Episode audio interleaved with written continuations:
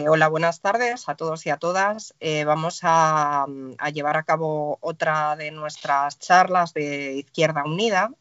Eh, esta tarde a lo que nos vamos a dedicar es a hacer un análisis de la situación de la educación eh, y de la, valoración eh, que se va a hacer de los estudiantes y de las estudiantes en esta situación inédita del COVID.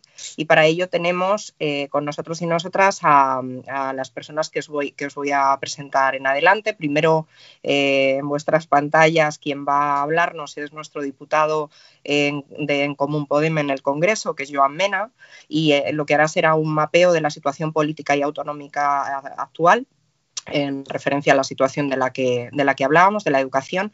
Después, la compañera de Izquierda Unida Los Verdes, región de Murcia, que es eh, Esther Ergueras, eh, nos va a dar una visión eh, de profes, de la, bueno, digamos desde el enfoque de profes y familias sobre la coyuntura y algunas propuestas de, de, los niveles de educación de todos hasta universidad.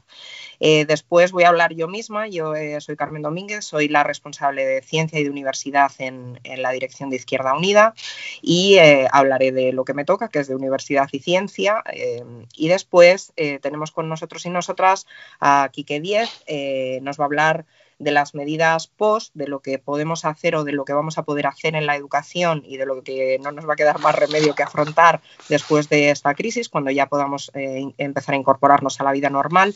Es el coordinador del área de Izquierda Unida eh, y, vamos a hablar en ese orden, así que os dejo en primer lugar con Joan Mena. Gracias. Muchas gracias, Carmen, y buenas tardes a todos y a todas. Primero os agradecer que hayáis organizado un debate de este tipo. Yo creo que pese al confinamiento es imprescindible que hablemos de educación, cómo acabamos este curso y también cómo comenzamos el curso, el curso siguiente. Yo quería empezar con una reflexión que yo llevo haciendo en los últimos días, supongo que nos pasa a todos, ¿no? Estamos prácticamente esperando que lleguen las 8 de la tarde para salir a los balcones, a las ventanas o a cada uno lo que tenga para agradecer pues el trabajo que están haciendo nuestros sanitarios y también todas aquellas personas que se están exponiendo para cuidarnos a todos y a todas. Y siempre pienso que entre esos aplausos también están todo el personal educativo, no es un agradecimiento a los servicios públicos. Estoy convencido que en esta crisis sanitaria, en esta pandemia, hemos aprendido todos que los servicios públicos son elementos esenciales. Evidentemente la sanidad, que está salvando vidas, pero también la educación, porque es lo que garantiza que haya esa igualdad de oportunidades y esa cohesión social que es necesaria en cualquier sociedad. Y precisamente hablando de servicios públicos y de derechos, Creo que también hay que hacer una crítica que nosotros desde Izquierda Unida, desde Unidas Podemos y en mi caso desde En Comú Podem en Cataluña hemos hecho en los últimos tiempos y es como los recortes que han liderado los gobiernos neoliberales, autonómicos y también gobiernos centrales en contra de los derechos y de los servicios públicos han atacado ¿no? la sanidad pública, pero también han atacado especialmente la educación pública. Yo estoy convencido que esos, esos recortes en el ámbito educativo son los que hoy hacen que tengamos menos herramientas para poder enfrentarnos a un virus como el que tenemos encima de la mesa. ¿no? Los recortes en educación nos han dejado con menos profesorado, nos han dejado con menos recursos y nos han dejado, como decía, con menos herramientas para hacer frente a una pandemia tan brutal que no habíamos vivido nunca y que es inédita como la que estamos viviendo ahora.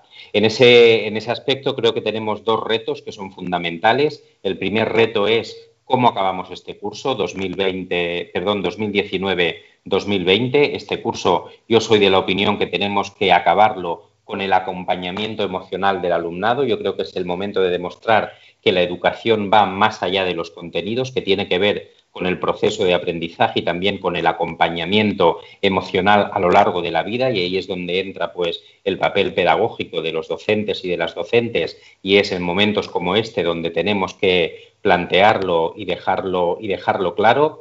Eh, yo soy de la opinión que deberíamos acabar lo que es estrictamente la evaluación, es decir, la evaluación de esos contenidos cuando se decretó el estado de alarma y a partir de aquí pues iniciar una fase de acompañamiento emocional al conjunto del alumnado, sobre todo porque también tenemos la incertidumbre de saber cuándo físicamente y presencialmente vamos a poder volver a las aulas y de qué manera lo vamos a poder hacer, ¿no? Si se va a tener que hacer con unos mecanismos de seguridad, ah, de distancias personales, de todo ese tipo de elementos de protección y eso evidentemente tienen que ser los expertos sanitarios y las autoridades sanitarias las que den esas indicaciones. Y evidentemente también creo que tenemos la obligación, porque es responsabilidad de los poderes públicos, nunca olvidemos que la responsabilidad educativa recae en los poderes públicos los de garantizar y facilitar todas aquellas fórmulas y a mí me preocupan pues especialmente aquellos cursos finales de etapa porque con, este, con estas herramientas que están promocionando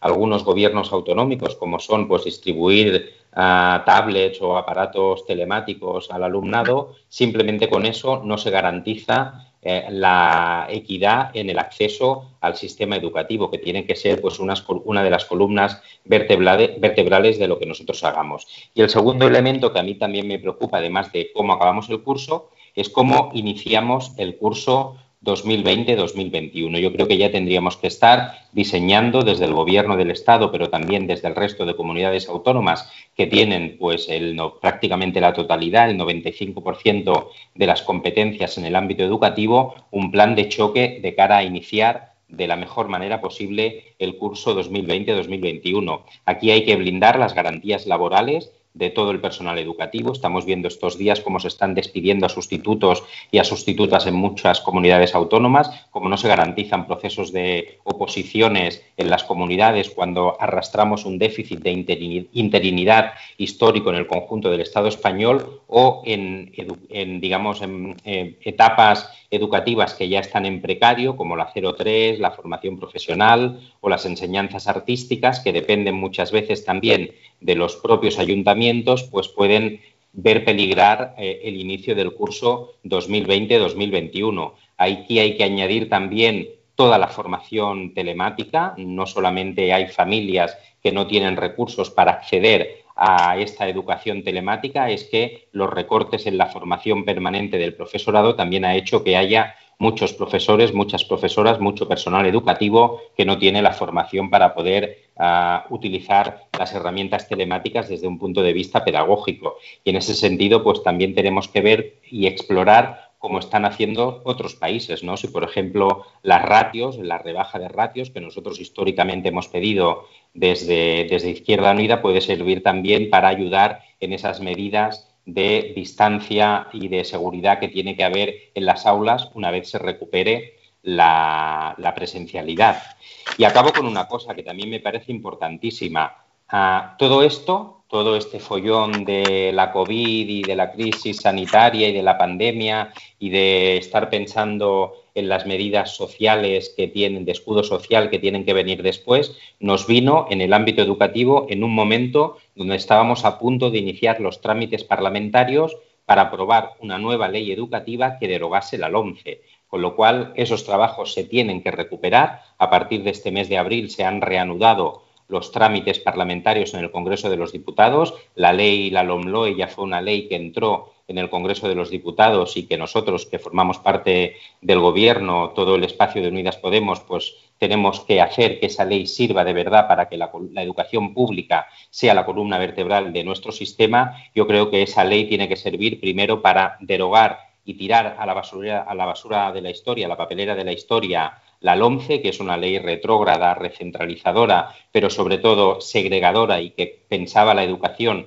desde un punto de vista mercantilista. Tenemos que garantizar y que hacer que esa nueva ley educativa expulse la segregación educativa, que es el principal problema que tenemos en nuestro sistema. Hay que conseguir ir y tender hacia una red única. Nosotros ah, defendemos que la educación pública es la que garantiza, como decía antes, la igualdad de oportunidades y la cohesión social. Por tanto, tenemos que huir que haya quien utilice la educación para hacer negocio, ya sea negocio económico, sea negocio también pedagógico e ideológico. En ese sentido, en esa ley nosotros también vamos a insistir para que se recupere la democracia interna en los centros educativos. El papel de la comunidad educativa es imprescindible en el futuro de la educación en este país y acabo porque esto también es un elemento fundamental. Hay que conseguir que esta ley entienda que la 03 es una etapa educativa, no es una etapa asistencialista y, por lo tanto, el derecho no es de los padres a poder conciliar su vida laboral, que lo tienen, evidentemente, y que hay que buscar mecanismos, sino que el derecho es el de los niños y las niñas a estar escolarizados, porque es lo que dicen los estudios pedagógicos. Yo lo dejo aquí y paso la palabra y después, pues si alguien quiere hacer alguna pregunta, creo que será también muy interesante. Muchas gracias, Joan. Te has ajustado además al tiempo casi con cronómetro, sin mirarlo. Y le damos la palabra a Esther para que nos cuente un poco las familias, los las profes y, las estudiantes cómo están viviendo esto y cuáles son las soluciones desde Izquierda Unida o algunas propuestas que podamos aportar. Bueno, pues muy buenas tardes a tanto a los compañeros y las compañeras que estáis compartiendo conmigo este, este debate, como a toda la gente que nos a través de las redes sociales de, Izquierda Unida. Eh, yo soy Esther Ergueda, soy responsable de educación de Izquierda Unida Verdes, región de Murcia. Eh, soy profesora en ejercicio, soy profesora de música en el Instituto de Enseñanza Secundaria, soy madre de un niño estudiante de primero de la, ESO. Supongo que por eso a lo mejor también estoy aquí, por aquello de aportar, poder aportar una perspectiva un tanto más, más diversa. Bueno, yo tenía una, una experiencia muy positiva en cuanto a la formación virtual. Yo tengo una, de, las titulaciones que tengo, la obtuve en una universidad pública hace 15 años en una, titulación online y entonces descubrí eh, de manera satisfactoria pues, que tenía posibilidades de construir mi propio aprendizaje y además tuve una muy buena tutorización y muy cercana por parte del profesorado. En ese sentido yo tenía una experiencia personal muy positiva. Por otra parte, yo también en mi actividad diaria intento incorporar recursos digitales. A todos los grupos que yo tengo los tenía organizados en plataformas de comunicación previamente, antes de que era esto, uso aplicaciones eh, para estimular el aprendizaje, tengo recursos propios. Es decir, que al, empezar el confinamiento se podía decir que yo tenía, partida de unas condiciones más favorables que otros compañeros y yo al principio incluso pensaba que esto para mí iba a ser coser y cantar y que, bueno, pues que, todo iba a resultar bastante más fácil de lo que ha sido. Pero a medida que se ha ido avanzando esto, pues nos hemos dado cuenta de que una relación pedagógica telemática nunca puede sustituir a una relación presencial que los recursos presenciales son eso, son recursos y que nada puede sustituir el contacto directo con un profesor, con una profesora. Es más, mi hijo o yo también lo percibo. Lo que más agradezco son aquellos momentos en los que consigues conectarte a través de alguna plataforma con todos tus alumnos, los puedes ver y aunque no des clase, simplemente el hecho de verlos, de transmitir ánimos, de, contactar con ellos, es muchas veces mucho más importante que, el poder eh, estar avanzando en cuanto a, en cuanto a las, a las materias. Y es lo que yo estoy viendo que los, que críos y las familias es lo que más agradece. ¿Cuáles son los problemas que estamos teniendo? Pues en primer lugar, la desigualdad en cuanto a los recursos. Lo ha dicho antes Joan, no todo el alumnado tiene acceso a Internet, no todo el alumnado tiene ordenador. Muchas veces en las casas lo único que hay es un móvil eh, con una conexión mínima. Las desigualdades, en definitiva, son las mismas que vemos a diario en, las aulas, pero están en este momento avanzando, dificultando el avance del alumnado y además se agudizan en estos momentos. También no es siempre fácil detectar estas situaciones. Ahora mismo los tutores, los departamentos de orientación están trabajando a tope, pero muchas veces las familias no lo cuentan. Es mi experiencia también personal. Y los alumnos menos. Es decir, que en contra de lo que se piensa, nadie está siempre pidiendo eh, si no tiene realmente necesidad y aun teniendo necesidad, esa necesidad se oculta por una cuestión de vergüenza. Y no podemos decir que esto sea algo circunstancial o algo que afecta a poca gente. En la mayor o menor medida yo estoy observando que todas las familias se ven afectadas porque en la mayoría de las casas hay un único ordenador, un único portátil, que tiene que ser compartido por todos los miembros de la familia y varios hermanos siguiendo clases telemáticas, los padres que están también teletrabajando, falla la conexión a Internet, hay dispositivos que son obsoletos, no tienen impresoras, es decir, no, los recursos no, son iguales para todos. Aún en el caso de que todos tuvieran recursos y tuviéramos una situación muy, muy ideal, engancharse a un sistema de formación online también tiene una serie de exigencias que parten de una, exigen mucha voluntad y madurez. Es decir, yo cuando estuve estudiando en la universidad online nos matriculábamos, de las 100 personas que nos matriculábamos, solamente el 25%, bueno, las 500 nos matriculábamos, el 25% terminábamos y culminábamos presentándonos en los exámenes. Es decir, la universidad se embolsaba un buen dinero del primer plazo de la matrícula, pero la mayor parte de la gente abandonaba porque exige, pues desde luego, una madurez y una, voluntad para continuar con un curso. Pues esto trasladado a una enseñanza, a los niveles de enseñanza de infantil, de primaria, de secundaria, pues eh, que, es una madurez completamente distinta, eh, también genera sus dificultades. Hay desigualdades en cuanto al seguimiento que pueden realizar las familias, que es absolutamente esencial, absolutamente necesario. Hay padres que pueden estar en casa y que pueden estar pendientes y otros que no están en casa por su situación laboral o porque no tienen tampoco capacidad para hacer seguimiento de, sus, hijos y sus hijas. La tercera cuestión que también presenta problemas es el tema de las tareas. Eh, estamos mandando tareas, y esto lo veo fundamentalmente por mi hijo, que cansan, que aburren, que se convierten en una sucesión de deberes que muchas veces se hacen en soledad y sin ningún apoyo. Aquí los deberes también son un elemento que, genera desigualdad, lo hemos hablado también muchísimas veces en el ámbito familiar. Hay personas que podemos ofrecer apoyo a nuestros hijos porque tenemos capacidad, porque tenemos eh, posibilidades y otras personas que no, que no, que no, pueden, que no, pueden, que no pueden hacerlo. No somos también, muchas veces los, los niños no son capaces de racionalizar las tareas y en ocasiones pues está produciendo una, una sobrecarga. Ha hablado también Joan Mena del tema del profesorado. El profesorado ha reaccionado de una manera absolutamente fantástica. En 24 horas se reinventó lo que no teníamos. Organizamos un, pusimos en marcha un, sistema de, aprendizaje online, incluso sin, existir. Eh, todos tenemos un nivel de formación muy diverso.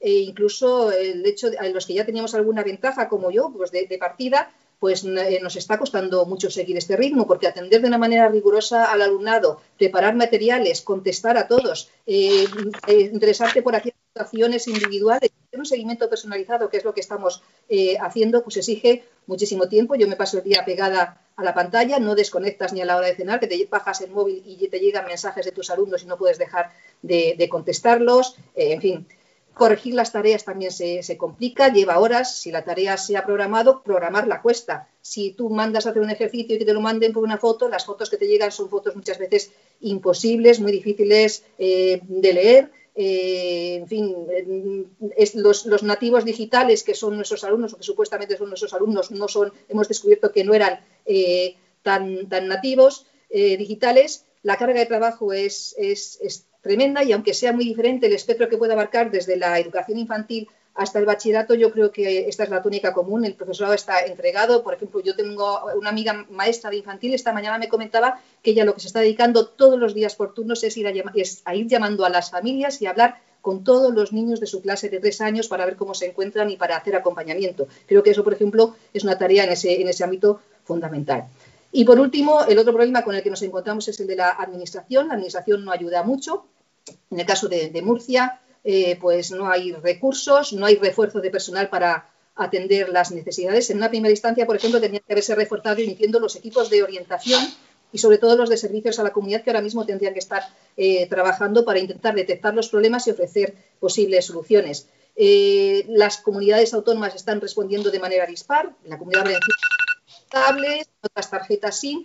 A Murcia, por ejemplo, no ha llegado absolutamente nada más que las llamadas por teléfono que estamos haciendo los tutores, los profesores, los orientadores, a aquellos alumnos que peor lo están pasando. No se ha movilizado ningún tipo de recursos para el alumnado, eh, ni tampoco el profesorado tenemos recursos extras que nos pueda facilitar la tarea. La consejería nos manda de vez en cuando una relación de aplicaciones, que ya nos las sabemos algunos, pero no, pero nada que suponga eh, una, eh, soluciones desde el punto de vista de inversión para resolver este, este tema. En estas condiciones, los centros se están coordinando como podemos, también las, soluciones administrativas están llegando a cuenta gotas, no, no, están realmente eh, ayudando a resolver muchas veces, muchas veces la, situación. Hablaremos luego de cómo de las distintas resoluciones que se han adoptado por las distintas comunidades autónomas en cuanto al final de curso, pero en este momento estamos todos bastante eh, desorientados y, bueno, pues eh, al final las soluciones que terminan adoptando los centros eh, son distintas incluso dentro de una misma comunidad autónoma, algunos están pidiendo unas cosas, otros están pidiendo otras, pues imagino que además la disparidad, si ya nos vamos a otros niveles más altos de administración, pues ya, ya, ya estaríamos pues, con una disparidad todavía mucho más mayor. En cuanto a las reflexiones para el futuro, simplemente adelante, con esto ya voy a terminar, es que, bueno, pues hay que pensar que puede repetirse una situación como esta, que no es descabellado pensar que puede haber un repunte, en otoño, en invierno, que nos pueda llevar a una nueva situación de, confinamiento, que esta situación nosotros estamos pensando que es pasajera, pero puede ocurrir que, no, por lo tanto, eh, deberíamos, debería pillarnos ya preparados eh, y pensar qué tendríamos que hacer si nos vuelve a suceder lo mismo. También tendremos que pensar en que, cómo enfrentarnos a la nueva actividad docente, eh, la vuelta a, a actividad docente presencial, si va a ser posible volver con normalidad, si la vuelta al trabajo va a implicar la vuelta a la actividad docente, porque claro, si mandas a los padres a trabajar, ¿cómo no vas a mandar a los niños a la escuela? ¿O cómo se va a poder programar este tipo de, cuestiones? Aunque no dependa, dependerá más de las, de las, autoridades sanitarias que educativas este tipo de cuestiones, pero nos, nos afectan. Y en cuanto a reflexiones, dejo un poco para el posterior debate las reflexiones de lo que debe ser una educación post-coronavirus, eh, que yo creo que esta pandemia y, este, y esta, las situaciones a las que nos estamos enfrentando en lo educativo y en lo social, pues yo creo que a todos nos están haciendo reflexionar mucho sobre hacia dónde debemos ir avanzando eh, en el ámbito educativo, pero también en el ámbito social. Pues muchas gracias, Esther. Eh, y ahora voy yo. os recuerdo quién soy yo, soy Carmen Domínguez, Espero ser tan buena con el tiempo como mis eh, dos compañeros, los dos compañeros que me han precedido. Eh, bueno, yo quería trasladar, eh, voy a hablaros de ciencia y universidad y en verdad esto da para una charla casi en sí misma, supongo que como os pasará a los demás, ¿no? Sobre todo, sobre todo lo, que, lo que se refiere a la ciencia. Decir que ciencia, investigación, al final está incluido en, este, en esta charla que hablaba de educación porque al final es una parte fundamental de lo que, como sabéis, de lo que hacemos en las universidades públicas y a la vez la mayor parte de la investigación que se hace este, en este país se hace en las universidades públicas, con lo cual es una parte muy importante, aunque no tenga que ver con eh, la docencia y con la, y con la educación en sí misma, pero es una parte importante de la cohesión, como decía Joan al principio. Una idea para empezar y es el contexto, ¿no? que es lo, cómo, cómo nos hemos encontrado a la llegada de, este, de esta situación inédita las universidades públicas y el sistema científico español de nuestro país. Y bueno, pues no tengo buenas noticias porque realmente todos y todas sabemos que que está hecho unos zorros. Ha habido recortes brutales sobre, eh, durante toda una década, desde que salimos, que no salimos en verdad de aquella crisis de, 2008 a 2012, y, bueno, pues cómo han quedado las tasas y las becas, eh, la precariedad del profesorado y del personal de administración y servicios, y todos esos recortes que son también materiales de los equipos, que sean las plantillas se han envejecido, los equipos se han envejecido, y en ciencia tanto en las universidades como en, los organismos públicos de, investigación, pues las noticias tampoco son mucho mejores porque pasa un poco lo mismo, ¿no? Por la falta de inversión, por la falta de proyectos de investigación, se han reducido significativamente eh, tanto la cuantía de los proyectos como los proyectos en sí mismos y todo ese talento investigador a mí no me gusta mucho llamarlo talento porque al final eh, son equipos de todo tipo, claro que sí, con mucho, eh, con mucho talento, con mucha calidad, eh, pero no, no, tiene tanto que ver con el talento como con el tremendo esfuerzo que se hizo durante muchos años en este país por tener equipos a la altura de los mejores países de Europa y del mundo en investigación y que tuvieron que marcharse de este país, tuvieron que emigrar durante la crisis eh, gente muy joven para poder mm, seguir desarrollando sus carreras investigadoras y académicas.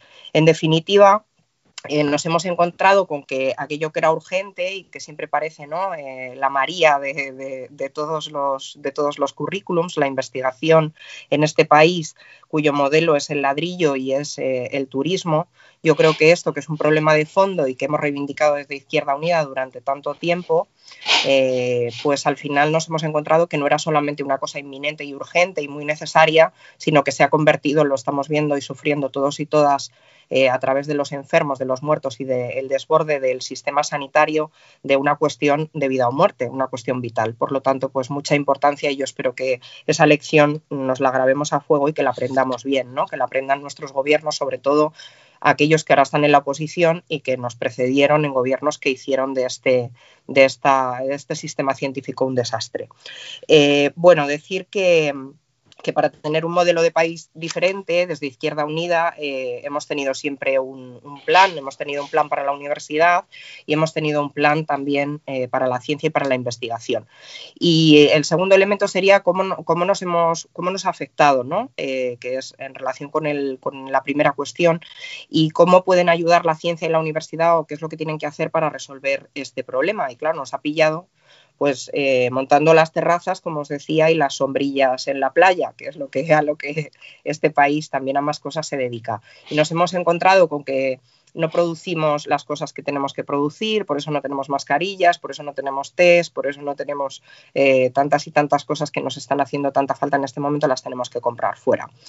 Eh, pero sobre todo el estado de alarma lo que ha supuesto ha sido una paralización súbita, que en el caso de la universidad, pues el diagnóstico es prácticamente el mismo que en el resto de los niveles educativos. Los profesores y las profesoras se han tenido que inventar eh, cómo es la docencia online, montando clases con eh, cachivaches, aquellos que tienen recursos en casa para, para, poder, digamos, teletrabajar o hacer las clases online. Y con esa brecha digital que efectivamente no tiene que ver que también solo con una cuestión de clase, ¿no? de, recursos eh, en función de la renta familiar y de las condiciones materiales, sino también territorial eh, eh, en virtud de cómo llegan las wifi y, las cuestiones que también en este país pues probablemente son, son mejorables por una cuestión de por la misma cuestión que señalaba antes. ¿Qué pasa entonces? Bueno, en el caso de la ciencia la paralización casi es más grave porque ahí la paralización de que requería presencia física en los laboratorios de investigación de, tantos y tantos proyectos que todavía en este país se llevan a cabo, pues han quedado paralizados, con lo cual la, situación no es muy buena.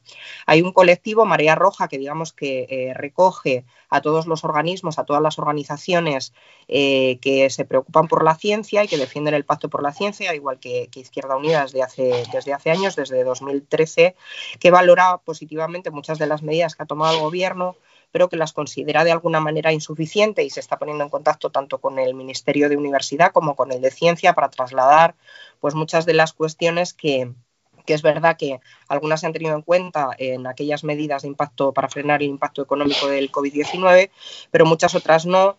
Eh, algunas, eh, a base de, esa, bueno, pues de esa presión y ese requerimiento, han sido escuchadas. Esta mañana en el BOE se aprobaba la ampliación de plazos de, contratos predoctorales, una cuestión fundamental para que a quienes se les terminaban esos contratos o esos, eh, esas vinculaciones puedan seguir y, terminar sus proyectos de investigación a la vuelta de todo esto.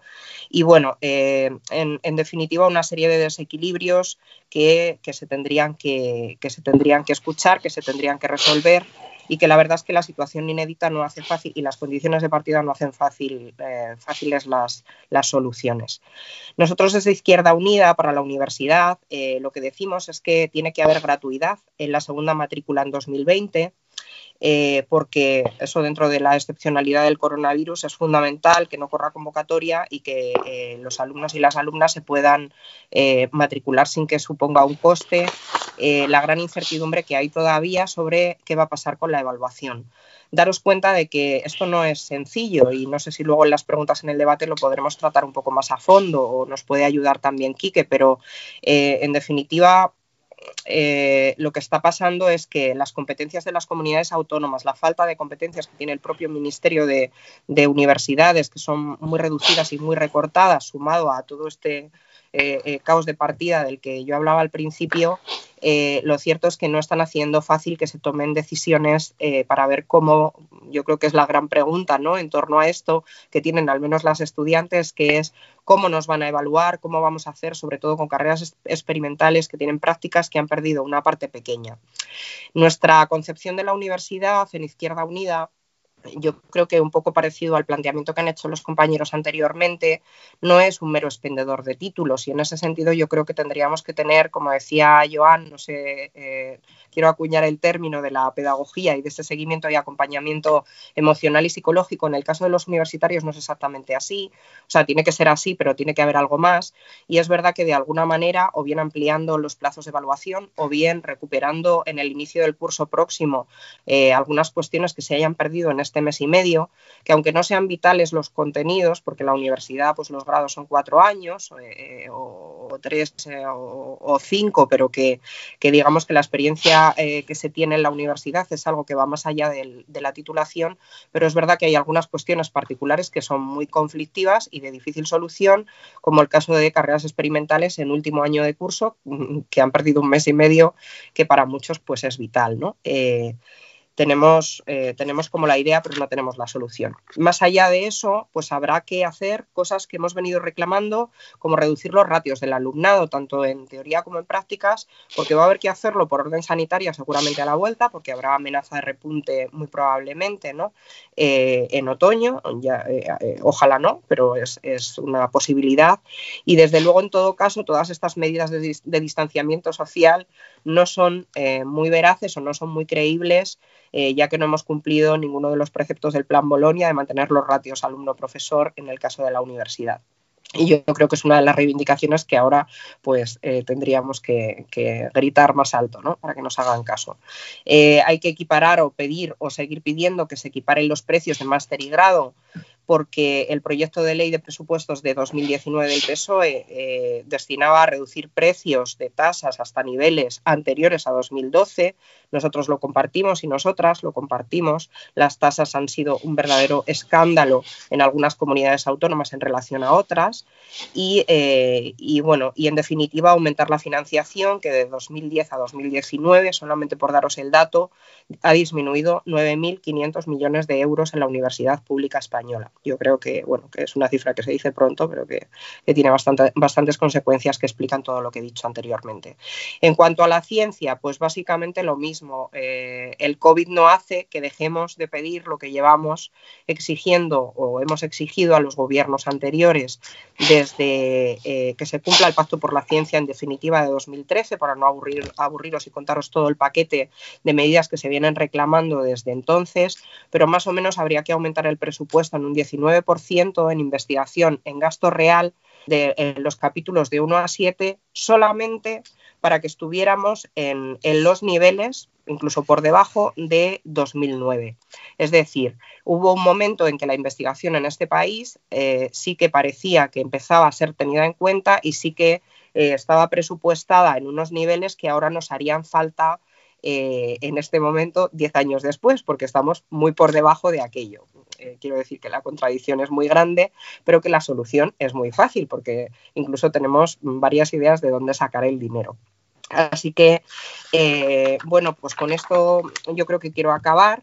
Em, hay, eh, desde luego, que, intentar eh, volver a traer a todos los que se quedaron fuera, ¿no? El talento, el talento investigador del que hablábamos antes, de los equipos de investigación, de todo el personal técnico y de gestión también, y hay que aumentar la financiación. Y esta situación del COVID verdaderamente tiene que servir para que, como os decía al principio, eh, todo el mundo entienda que la investigación en universidad, que la universidad y nuestros universitarios y que los profesores y todo el personal que trabaja en las universidades y en los centros de investigación son vitales para poder abordar cualquier crisis económica, cualquier, eh, situación social que, o cualquier meta social que nos pongamos por delante para construir un país mejor, pero desde luego para una crisis sanitaria como esta que nos hemos encontrado eh, es no urgente, sino, como decía, vital, porque ha habido y está habiendo vidas en juego y yo creo que es un ejemplo muy triste, pero muy, muy gráfico de lo que, de lo que nos hace falta eh, la universidad y la ciencia. Gracias.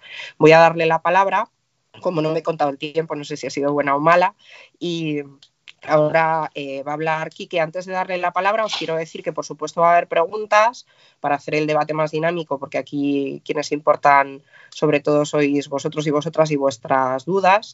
Y, nada, le doy con esto la palabra a Quique Díez, al coordinador del área de educación. Muy bien, muchas gracias. Eh, solo eh, voy a rematar con dos aspectos. En primer lugar, agradecer a la Dirección Federal de Izquierda Unida la invitación al área eh, de educación federal para organizar eh, este debate y a todos los que habéis eh, decidido participar y tan, tan amablemente.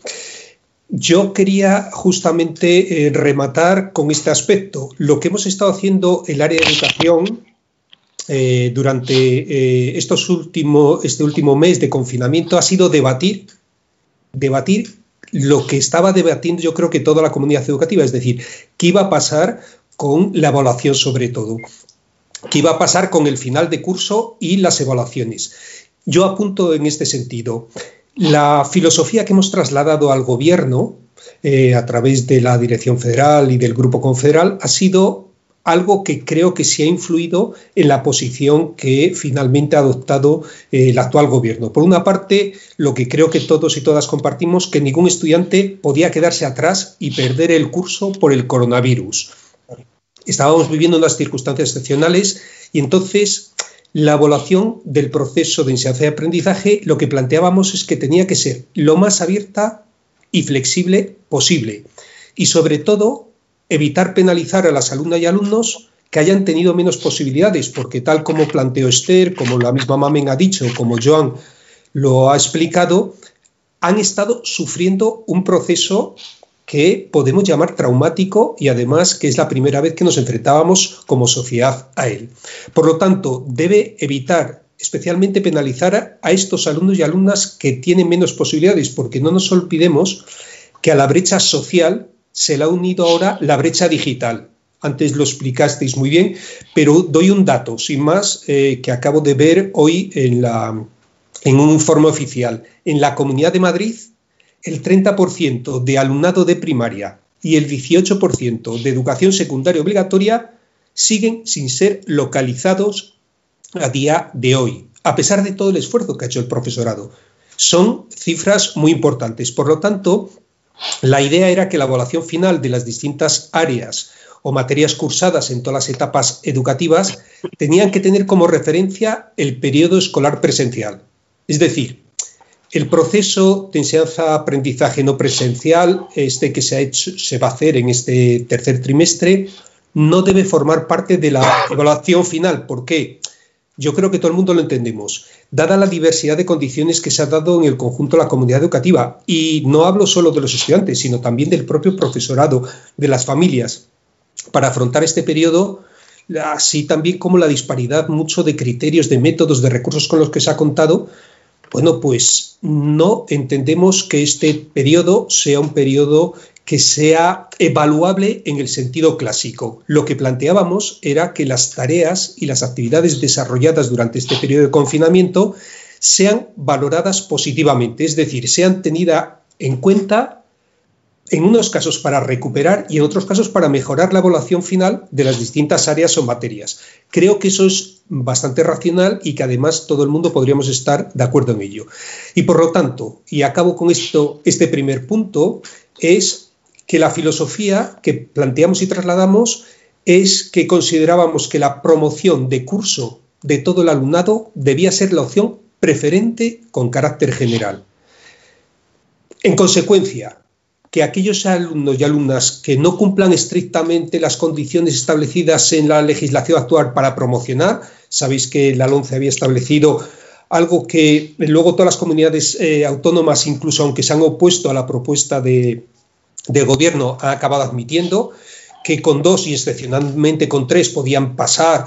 Y se dice, bueno, pues que todo esto al final sean los equipos docentes, se flexibilice la fórmula para que los equipos docentes tomen la decisión de promoción teniendo en cuenta en cada caso dónde podrá tener una mejor respuesta educativa personal, emocional y relacional en el curso siguiente.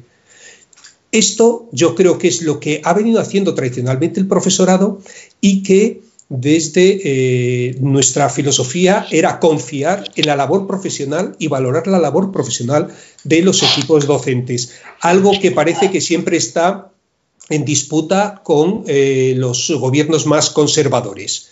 Bueno, y por último decíamos, claro, pero esto tiene que tener eh, como contrapartida la adaptación del próximo curso de modo que se articulen desde el inicio medidas que aseguren los apoyos y refuerzos correspondientes, especialmente para el alumnado que se haya podido quedar más desfasado.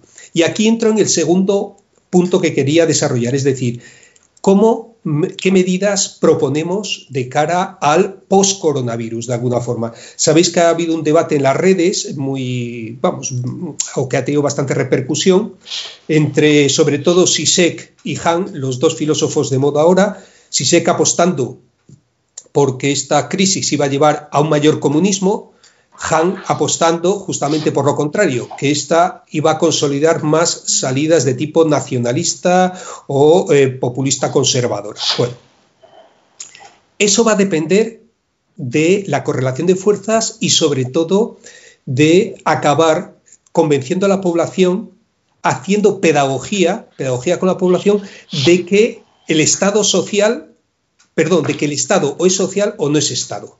Es decir, de que necesitamos efectivamente un Estado que apueste por el bien común. Y esto sí que es la apuesta que nosotros hemos hecho en educación.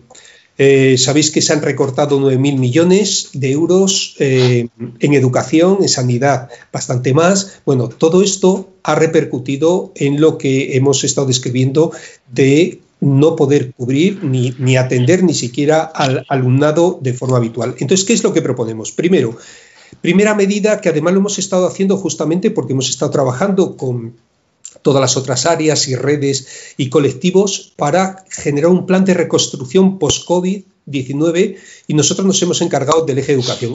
Además de derogar la LONCE, por supuesto, además de revertir los recortes y blindar la financiación, porque siempre, hace mucho tiempo que venimos defendiendo en el área de educación de Izquierda Unida, que debíamos blindar constitucionalmente la educación pública para que no dependiera de ningún gobierno gobernar a quien gobernara, y eso era fundamental, porque si no, no es una apuesta estratégica. Bueno, aparte de esos tres ejes básicos, lo plasmamos incluso no solo en actuaciones, sino en inversión. Primero, lo que ha dicho Joan claramente, educación infantil pública y gratuita. Y cuando hablamos de educación, es que no sea asistencial, como pasa muchas veces en el 0 a 3. Es decir, se tiene que ampliar las plazas públicas, públicas, nosotros siempre ponemos el adjetivo público que a veces se nos olvida, para avanzar en la universalización del primer ciclo de 0 a 3. Segundo, la red pública de centros de formación profesional porque necesitamos crear 250.000 plazas públicas de formación profesional. Esto ya estaba en el acuerdo que se hizo con, el PSOE, ¿eh? no, es algo nuevo, pero esto además es que necesitamos mejorar las infraestructuras de los centros de formación profesional, los contratos de formación y aprendizaje que tengan salarios eh, basados en el salario mínimo interprofesional, que no sean contratos basura, ni, ni, eh, mano de obra barata, y también equiparar el salario de los docentes del cuerpo técnico de formación profesional. Un tercer elemento, claro, que eso está en el ADN de eh, Izquierda Unida siempre, la supresión progresiva de los conciertos educativos y destinar esos fondos a la educación pública. Y además tenemos todo un calendario estratégico Pensemos que la concertada ganó un 25% más de financiación en los últimos 10 años, mientras que la pública se ha quedado estancada. Bueno, esto hay que revertirlo claramente. Si no, seguiremos, por mucho que hablemos de brecha digital, de brecha social, seguiremos manteniendo una brecha educativa claramente. Es una forma de segregación que tiene que desaparecer en este país, que somos un país que somos una anomalía en, en ese sentido eh, en, en toda Europa. Una cuarta propuesta que estábamos barajando, que además esto supondría 100 millones, es la gratuidad real y efectiva en la educación obligatoria y en la red pública de los materiales escolares, de los recursos, del transporte, del comedor. Algo que está siempre en debate con, sobre todo, las editoriales, que tienen un negocio enorme. Pero también apostamos por mejorar la red rural. Yo que eh, veréis que la conexión a veces no es muy estable, yo estoy en una zona rural, y estamos trabajando mucho porque hablamos de la España vaciada, pero cada vez que se cierra una escuela en un pueblo, se muere un pueblo. Por lo tanto, necesitamos mantener y ampliar las escuelas rurales en la España vaciada. ¿Qué es más eh, costoso un alumnado en una escuela rural? Sí, pero es que nosotros apostamos no por la economía, sino por la vida de la gente y por la educación de la gente. También igual que la red de centros públicos de educación de personas adultas, que casi siempre se nos olvida y hemos presupuestado también para eso. Claro, un segundo bloque de medidas tienen que ver con la educación inclusiva. Y eso lo ha dicho muy bien Joan, pero lo decía también Mamen en la universidad. Tenemos que reducir la ratio en la escuela pública. Y además es que son las recomendaciones de la UNESCO. Reducir a 20 escolares por grupo aula en las enseñanzas obligatorias en primero y la ESO y con más motivo con el coronavirus, pero no solo por coronavirus. Eso puede ser el pistoletazo inicial de salida, pero la apuesta es como modelo educativo. Y en infantil, las indicaciones de la red europea. Pero también tenemos que acompañar con dotar de otros profesionales en la educación de la escuela pública. Y estoy hablando, como han hecho ya comunidades autónomas como eh, Extremadura, como Andalucía, como otras muchas, educadores y educadoras sociales, mediadores interculturales, eh, eh, gente que apoye todo el proceso socioeducativo, que a veces eso se nos olvida. Y claro, todo esto tiene que ver, venir acompañado con los departamentos de orientación en primaria, que los necesitamos. Y pensad que en primaria hay equipos de orientación que solo visitan a veces dos horas cada 15 días un centro, no, no, se necesitan departamentos de orientación y que en secundaria además cada 250 alumnos y alumnas haya un eh, orientador o orientadora. Y sobre todo en este eh, momento, porque decíamos que los primeros días de incorporación al próximo curso no podemos continuar con la materia como si nada. Debemos trabajar efectivamente todo el estrés postraumático, por decirlo así, y poder hablar también de los componentes emocionales. Estamos hablando de retomar lo que es una filosofía de la educación lenta y sobre todo sobre las prioridades fundamentales que defendemos educación. Bueno, para eso necesitamos también los equipos de orientación y equipos de orientación potente. Hablamos de, los, de las becas y ayudas al estudio. Eso lo tenemos clarísimo. Las tenemos que incrementar y no como nos pedían o como introdujo el PP en función de notas. No, no. Aquel que lo necesita. Y esto además significa que están en los ponerlo el proyecto de ley de presupuestos generales del Estado. Ya lo contemplaba en el del 2019 que eh, se había negociado con el PSOE. Pero sobre todo, tenemos que implementar un plan contra el fracaso escolar y el abandono prematuro.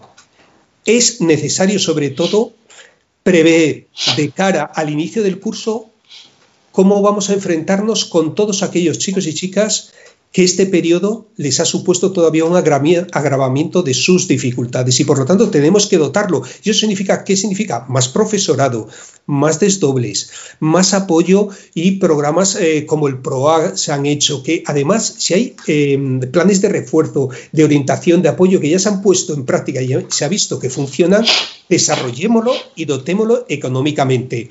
Por supuesto, eh, también un apéndice que ponemos ahí claramente, la supresión de reválidas y de evaluaciones estandarizadas, que además eso sería dinero destinado a estos otros programas tan interesantes. Lógicamente, todo esto tiene que venir acompañado con un tercer bloque, que es la educación en el respeto a la libertad de conciencia. Sacar a la religión confesional del sistema educativo y que cada confesión además de cada confesión de traer lo que pagamos al profesorado. ¿Sabéis qué nos cuesta el profesorado que pagamos religiosamente, entre comillas, cada año? 700 millones de euros que pagamos. 34.658 profes de religión católica, que en, Andalucía algunos llevan tres años sin siquiera impartir clase y le seguimos pagando. No podemos seguir pagando a los catequistas y tenemos que romper los acuerdos con el Vaticano. Eso es una de las exigencias que venimos haciéndole siempre al PSOE, que siempre se compromete en la posición, pero luego cuando pasa, llega, no eso. Y acabo diciendo también respecto al profesorado, tenemos que dotar profesorado suficiente para ese plan de refuerzo y de reducción de la ratio, eso está claro. Pero también tenemos que acabar con la precariedad del profesorado interino. Hay un acuerdo del 8% máximo, por lo tanto, se tiene que dar estabilidad a 100.000 interinos. Y esto está firmado un acuerdo que lo firmaron comisiones UGT, incluso CESIF, para llegar a eso. Por lo tanto, que se plasme. Y claro, tenemos que ampliar las plantillas para revertir los recortes es que con los recortes del Real Decreto famoso de 2012, 32.000 docentes se fueron a la calle. Por lo tanto, esos son los elementos iniciales. Tenemos que plantearlo, participación democrática, financiación. Todas esas líneas es las que de alguna forma hemos llevado ahora mismo a través de este plan de reconstrucción y que hemos plasmado también en la propuesta que queremos desarrollar en las enmiendas que se van a plantear ahora mismo a la nueva ley, porque han empezado a correr los plazos y justamente la nueva ley se va a desarrollar con las enmiendas que estamos tratando de que se pacten con el Partido Socialista y lleguen al gobierno con aquellas medidas que son fundamentales y que defendemos desde Izquierda Unida. Bien, esto es un poco la filosofía y el planteamiento de lo que queremos de cara a la salida una salida que realmente sea por el bien común, por los derechos sociales y por blindar la educación pública de una vez para todas. Muchas gracias. Pues eh, gracias, Quique. Eh, un placer. Vamos a. Mm, eh, me voy a encargar de ir pasando preguntas a los tres, incluso a mí misma, si alguien se anima. Y la primera es de Raquel, que dice lo siguiente: es una profesora de informática y dice: En esta situación estoy invirtiendo muchas horas extra para ayudar a mis compañeros y alumnos. Lo hago con gusto, me encanta mi trabajo. Hay una propuesta que pretende eliminar la asignatura de informática, añadiendo esas horas asignaturas de inglés y tecnología. Creo que esta situación demuestra que hay que hacer lo contrario, incrementar horas de informática, ya que es necesario ampliar ese conocimiento. ¿Qué sabéis acerca de esto? Eh, os dejo aquí que responda a quien sepa algo de esto. Bueno, yo me voy a mojar, lo digo porque es verdad que esto lo hemos a veces eh, eh, debatido en, el área, pero eh, siempre planteamos lo siguiente. Los de filosofía, lógicamente, reivindican más horas. Yo que soy de filosofía, ¿qué voy a decir? los de música dicen que la música desarrolla ah, y tenemos ahí a Esther que efectivamente.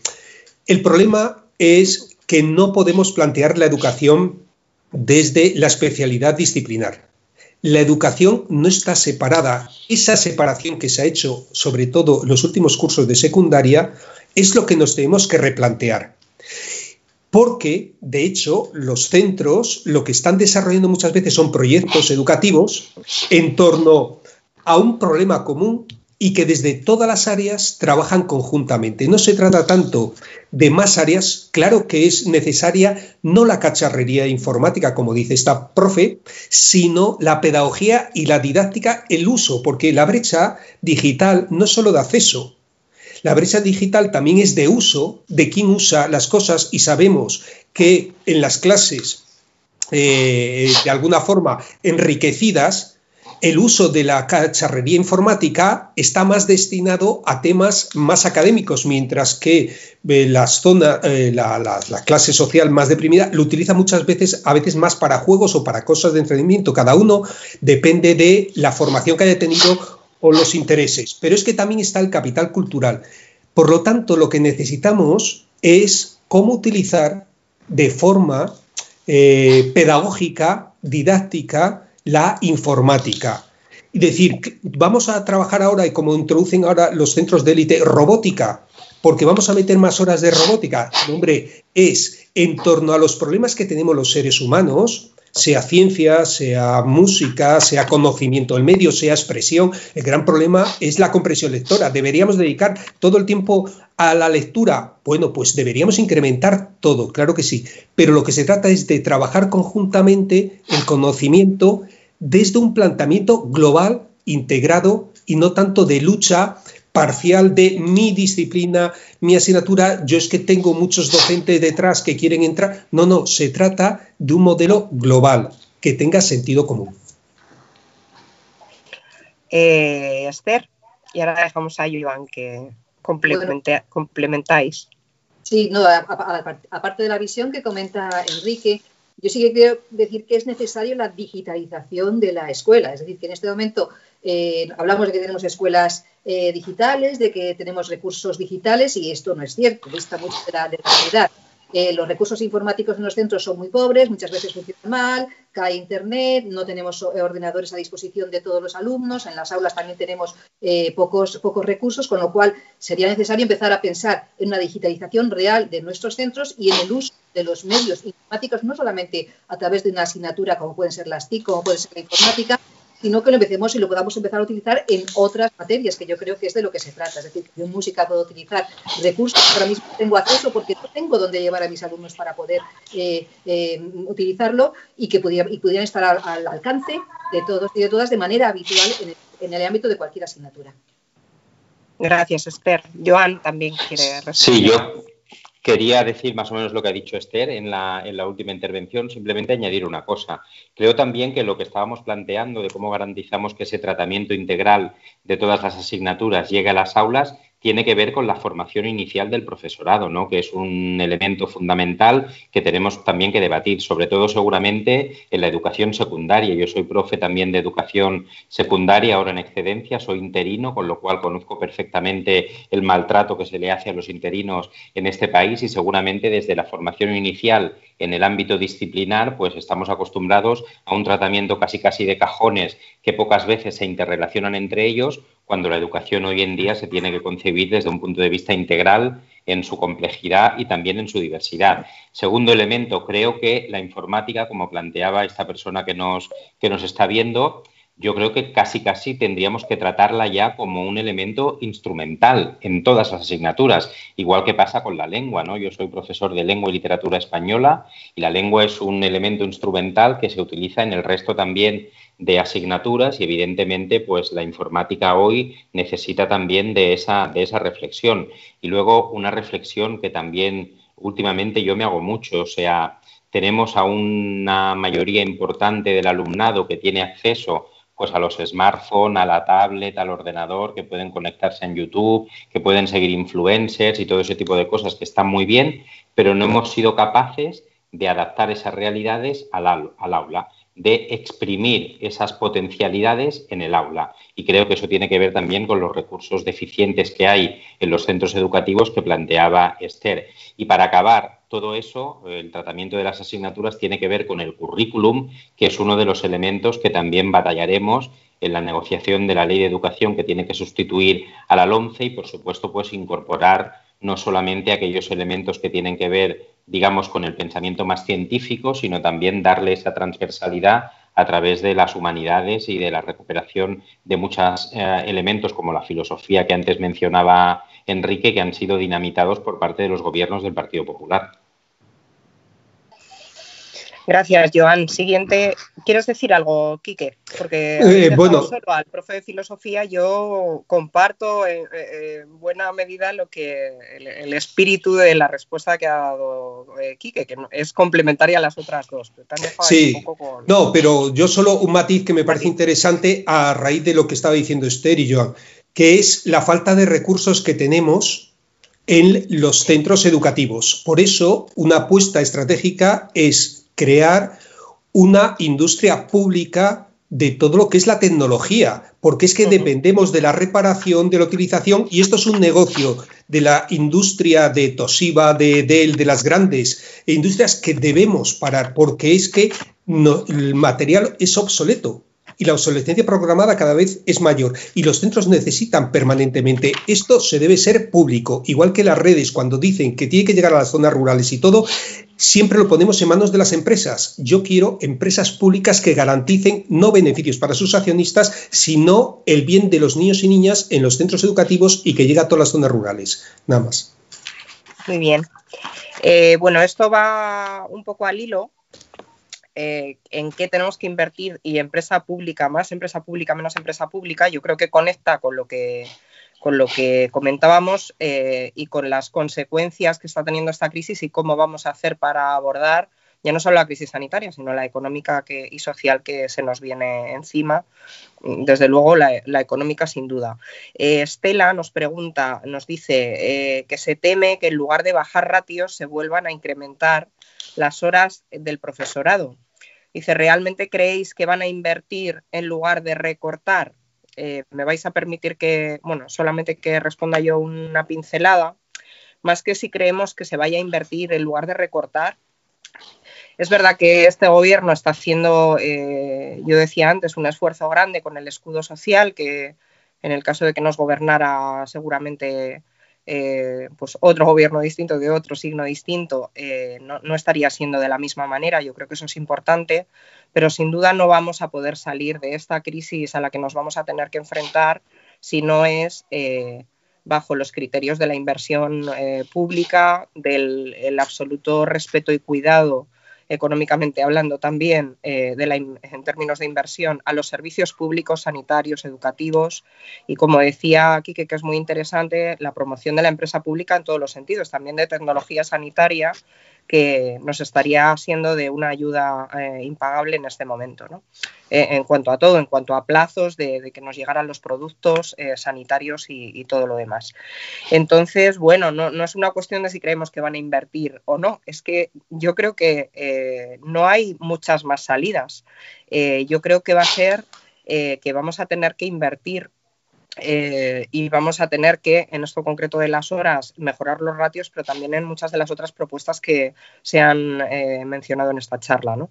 Yo creo que no se me ocurre otra salida, porque la salida neoliberal a todo esto pues me parece absolutamente imprudente y descabellada. Vamos a ver si nos ponemos de acuerdo con el resto de Europa y con el que parece que no, y con el resto del planeta, porque yo creo que es una tarea que tenemos ingente por delante, pero que debería ser eh, urgente. ¿Quién quiere eh, contestar a Estela si creéis que van a invertir o van a recortar? Yo un matiz. Eh, las salidas van a ser diversas según las comunidades autónomas. Es decir, que habrá comunidades autónomas efectivamente hagan una, inversión, porque además les corresponde a ellos la competencia, y otras donde, por ejemplo, la de Murcia, donde ni siquiera se han revertido los recortes de 2012, aquí seguimos con dos horas más todavía, con grupos que sobrepasan los 30, eh, pues realmente yo creo que la carga en muchas, muchas ocasiones en muchas comunidades va a seguir recayendo sobre, sobre el profesorado, la carga de la recuperación. Sí, yo añadir solamente una cosa. No se trata solamente de más inversión, que evidentemente España tiene que invertir más en educación porque estamos en la mitad de la media de la Unión Europea, ¿no? Europa, no, la media que tienen los países de la OCDE es en torno al 6 y pico por ciento. En España estamos en el 3,9 por ciento, con lo cual tiene que haber más inversión, pero yo añadiría, tiene que haber también mejor inversión en el sentido de dónde optimizamos los recursos y intentar evitar, que yo creo que es también uno de los compromisos del Gobierno, que esa inversión educativa no vaya a las escuelas elitistas a través de los conciertos elitistas que están promocionando algunas comunidades autónomas, especialmente aquellas comunidades que están gobernadas por la derecha neoliberal. No, no es no es una anécdota, es significativo que las comunidades de Cataluña que han estado en manos de la derecha desde hace muchísimos años, la Comunidad de Madrid o la Comunidad de, o Euskadi, por ejemplo, sean las comunidades que tienen un mayor peso de la educación concertada. Eso también va en detrimento de la educación pública y eso tiene que ver no solamente con una mayor inversión, sino también con una mejor inversión que vertebre la columna del sistema que es la educación pública. Pregunta Oscar eh, si aceptar 0-3 eh, años es aceptar la no ampliación de los permisos de maternidad y paternidad. Dice, ¿no sería mejor construir un horizonte de ampliar permisos? Eh, no se trata, sí, no se trata de 0 a 3 años de obligar a las familias a llevar eh, a su hijo o hija a una escuela. Se trata de dar la posibilidad de que todas las familias que quieran y lo necesiten tengan una escuela pública y que sea además escuela no eh, lo que se está haciendo ahora, negocio de guardería y además dependiente de eh, consejerías de, asistencia eh, social o de familia en los gobiernos conservadores y neoliberales. No, la idea es esta, es decir, cubrir toda la demanda con escuela pública y además daros cuenta que desde un punto de vista solo económico, el premio Nobel de Economía Heckman ya decía que todo lo que se invierte en prevención tiene solo desde el punto de vista neoliberal económico, tiene una rentabilidad que ya quisieran para sí los fondos de inversión, un 8% sobre cada euro, él decía cada dólar invertido. Esto es lo que planteamos siempre, que no queremos tanto medidas de reinserción, a los 15, 16 años, escuelas de segunda oportunidad, sino que queremos dar la posibilidad cuanto antes. Y una de las medidas que se ha comprobado, sobre todo en familias con eh, problemas en situación de vulnerabilidad, es que la escuela es un posible eh, sistema de equidad y de en cierta medida, entre comillas, ascensor social, no para que Oscar eh, le obliguemos a llevar a su hijo o hija, porque él tiene recursos, él quiere dedicar y tiene tiempo y además queremos que haya eh, el permiso de paternidad e intransferible, ¿de acuerdo? Y que se dedique a la crianza, muy bien. Pero las familias en situación de vulnerabilidad, que son las que más lo necesitan, no pueden acceder a este recurso porque ahora mismo están privatizados el 0 a 3 y además se ha convertido en un negocio. Esto es lo que queremos de alguna forma revertir. Sí, yo añadir dos cosas a lo que decía Enrique. Primero, nosotros no solamente defendemos plazas públicas, sino que sean plazas públicas y de gestión pública, porque ahí también hay una trampa importante en el sistema, que se crean plazas de titularidad pública, pero luego por la puerta de atrás se le facilita a través de la vía que sea la gestión privada de esas plazas, con lo cual al final lo que es un aprovechamiento de los servicios públicos. ¿no? En ese sentido, ahí tenemos que ser también estrictamente claros. Y segundo, la pregunta que planteaba Óscar, yo creo que no podemos hacer ni tenemos que hacer incompatible una cosa con otra. Es decir, es compatible tener un derecho de maternidad o de paternidad, porque lo estamos trabajando. Yo creo que el Gobierno también ha dado sobradas muestras de que está trabajando en esa vía con los permisos de paternidad y maternidad intransferibles, ¿no? Y vamos a, seguir profundizando porque es un derecho a la conciliación que tienen las familias, pero no tenemos que hacer que colisionen el derecho a la conciliación que tienen las familias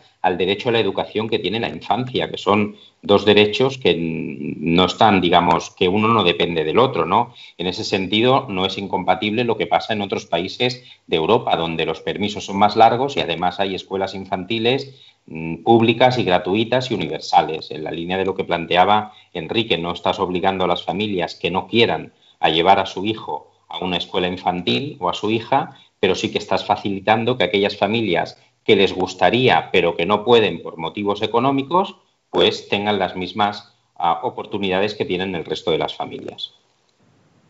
Muy bien. Pues gracias. Estela nos pregunta, no sé si es la misma Estela de antes o es otra Estela, con respecto a la LOMLOE. Eh, CELA dijo que las enmiendas a su ley se tratarían en el Congreso. ¿Se van a poder presentar las enmiendas de todos los grupos y organizaciones con el actual estado de alarma? ¿Es esto posible?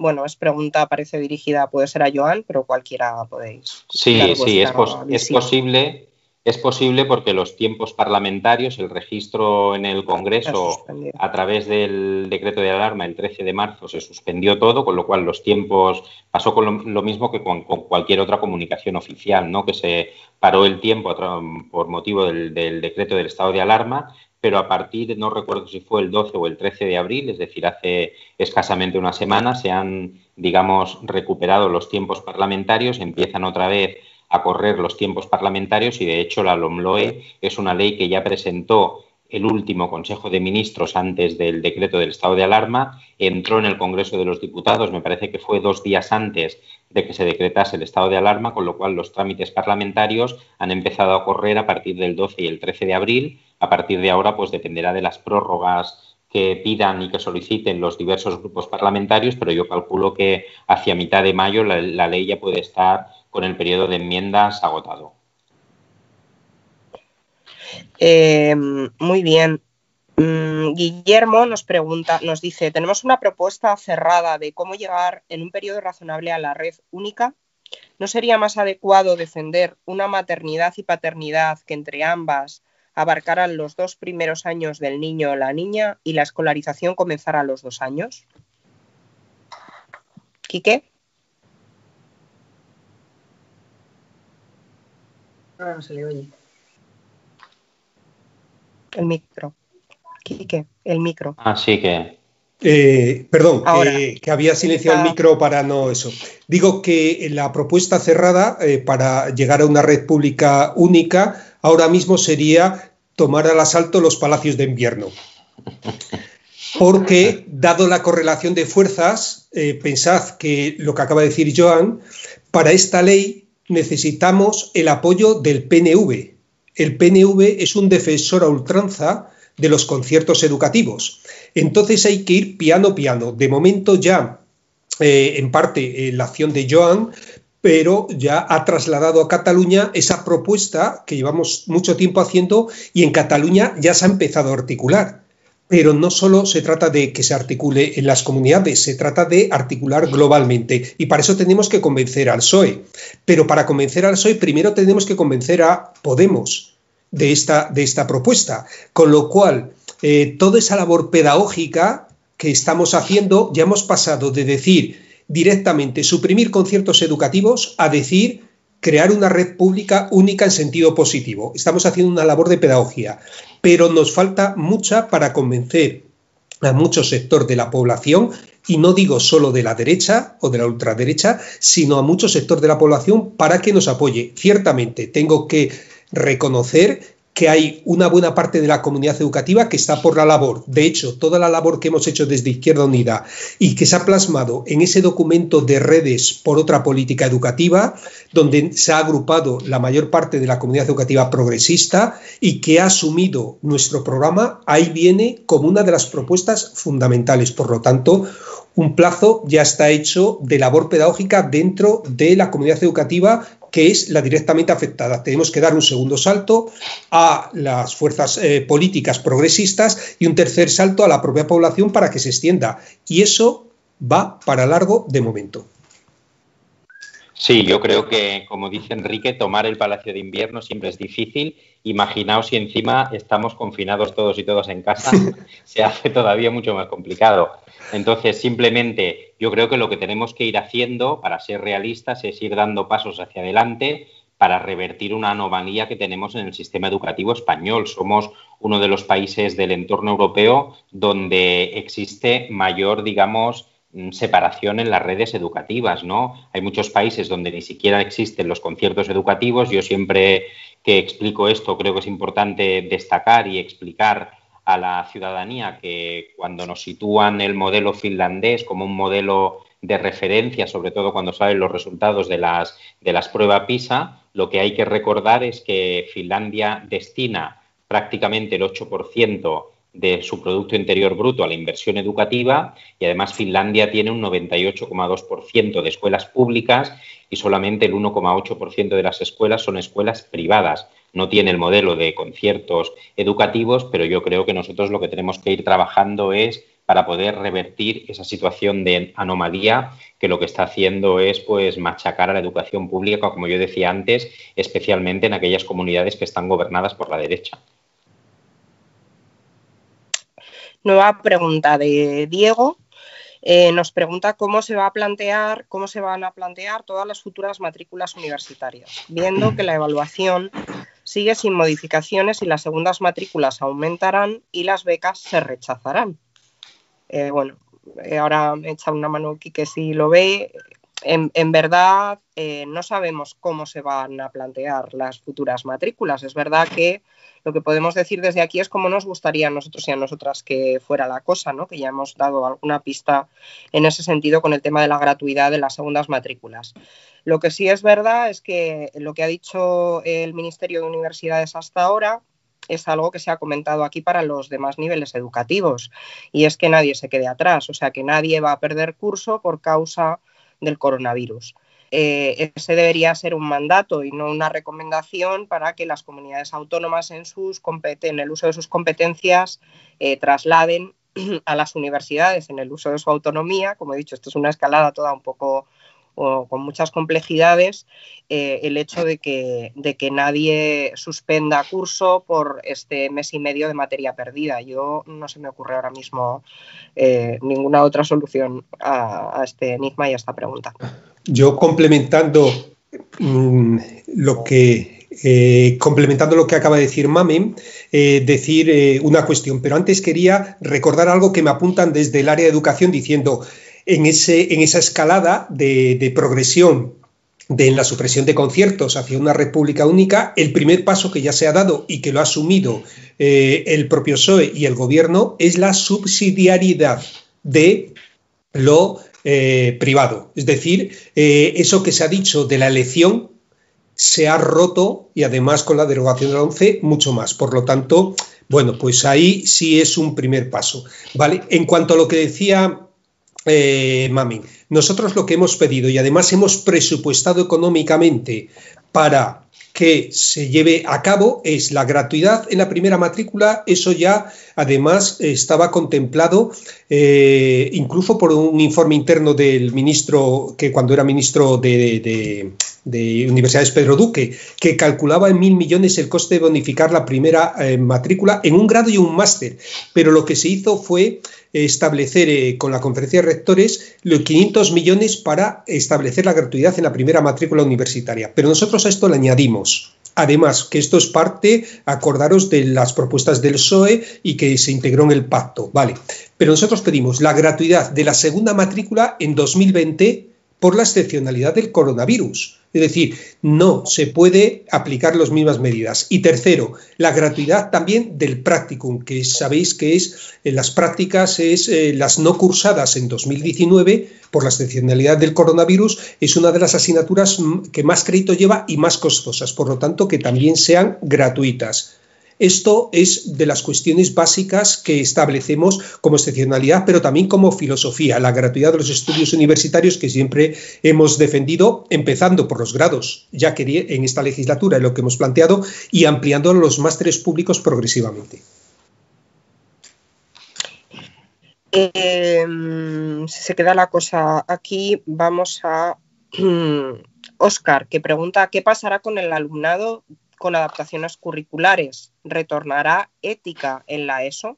No sé si esta segunda pregunta es... Eh, pues con las adaptaciones curriculares defendemos el mismo criterio que con el resto del alumnado, es decir, una educación inclusiva que atienda a la diversidad. Y para eso nosotros siempre defendemos inclusión sí con recursos y se tiene que trabajar. No se trata de hacer currículos paralelos, sino que se trata de un modelo educativo donde la escuela se adapte a las necesidades del alumnado. Y para eso se necesita dos profes o profas por aula, se necesita eh, que los especialistas se integren y sean de apoyo y se trabaje conjuntamente, es decir, todas las medidas de inclusión que están sobradamente estudiadas. Por lo tanto, el mismo modelo. Y sobre la ética, nosotros sí que defendemos esta materia en el último curso, pero realmente lo que necesitamos no solo es la asignatura de ética, sino la asignatura de educación para la ciudadanía, la educación sexual, la educación en derechos humanos, la educación ecológica, que es algo que defendemos constantemente, que eso lo integra la ética, pero debería ser algo que se diera a lo largo desde infantil hasta la universidad, esas eh, como asignaturas globales fundamentales de los temas que están viviendo nuestro alumnado y que son cruciales para la especie humana. No podemos eh, dejarlos aparte.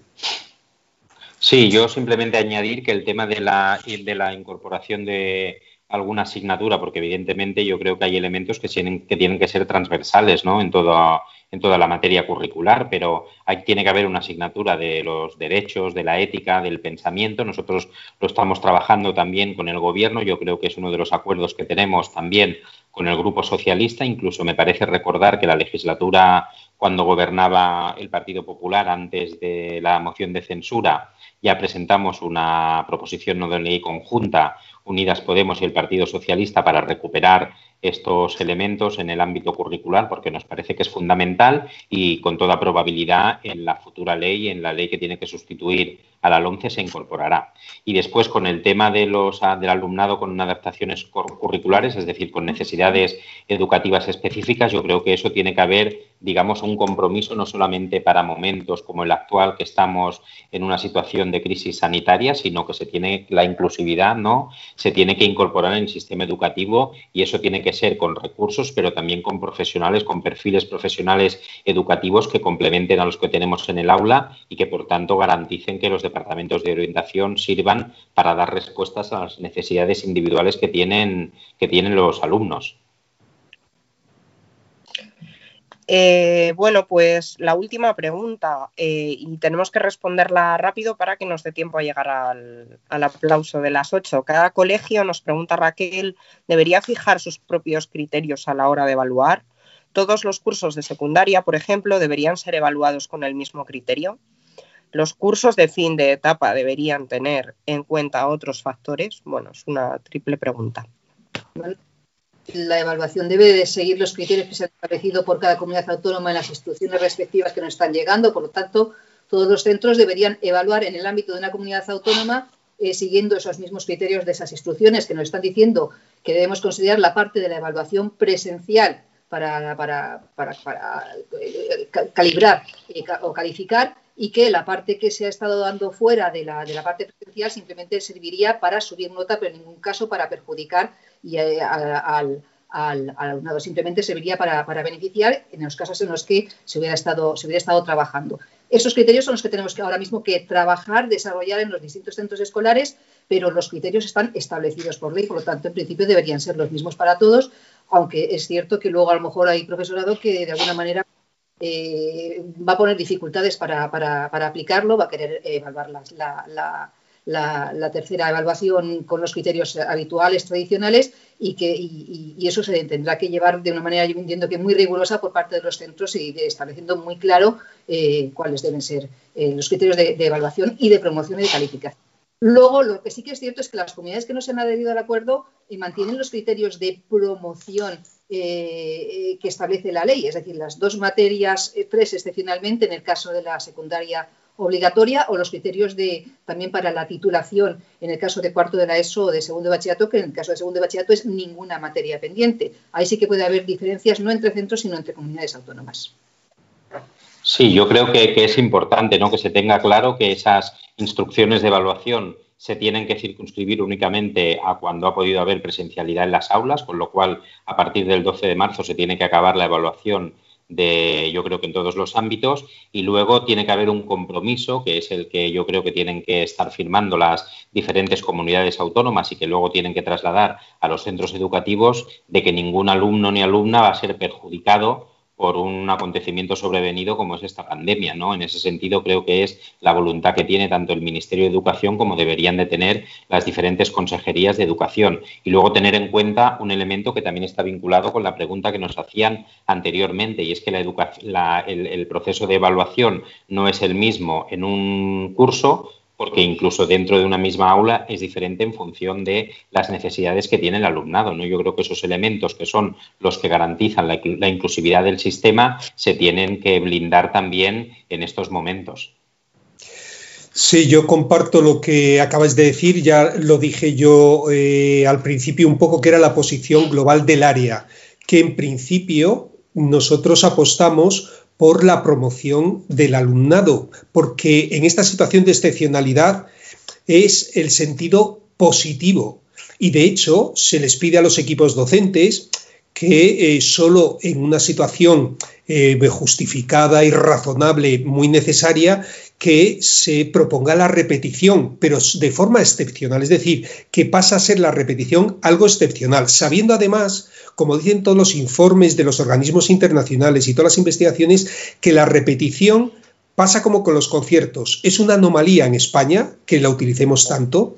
En muchos países ni siquiera existe. No es un modelo, además, que sea realmente efectivo. Volver a dar más de lo mismo a un alumno o una alumna por sí solo, por eso se hacen muchos planes de refuerzo, de apoyo, de integración, pero tenemos que contar también con los elementos emocionales y de desarrollo personal con el grupo con el que se está trabajando. Por lo tanto, en la medida de lo posible, yo esta mañana estaba asistiendo a una reunión con eh, equipo, con equipo de orientación que estaba diciendo, bueno, es que si este chico eh, no se le pasa ahora que ha empezado a hacer un pequeño esfuerzo, que está trabajando, le damos un mensaje negativo. Es decir, los equipos realmente valoran muy bien globalmente cuál es la mejor opción para los chicos y las chicas. Por lo tanto, confiemos en el profesorado, que esta es la filosofía y el mensaje, sabiendo que no podemos centrar el tema de la evaluación en las calificaciones, sino que la evaluación es para ayudar en el proceso de enseñanza y aprendizaje, para mejorarlo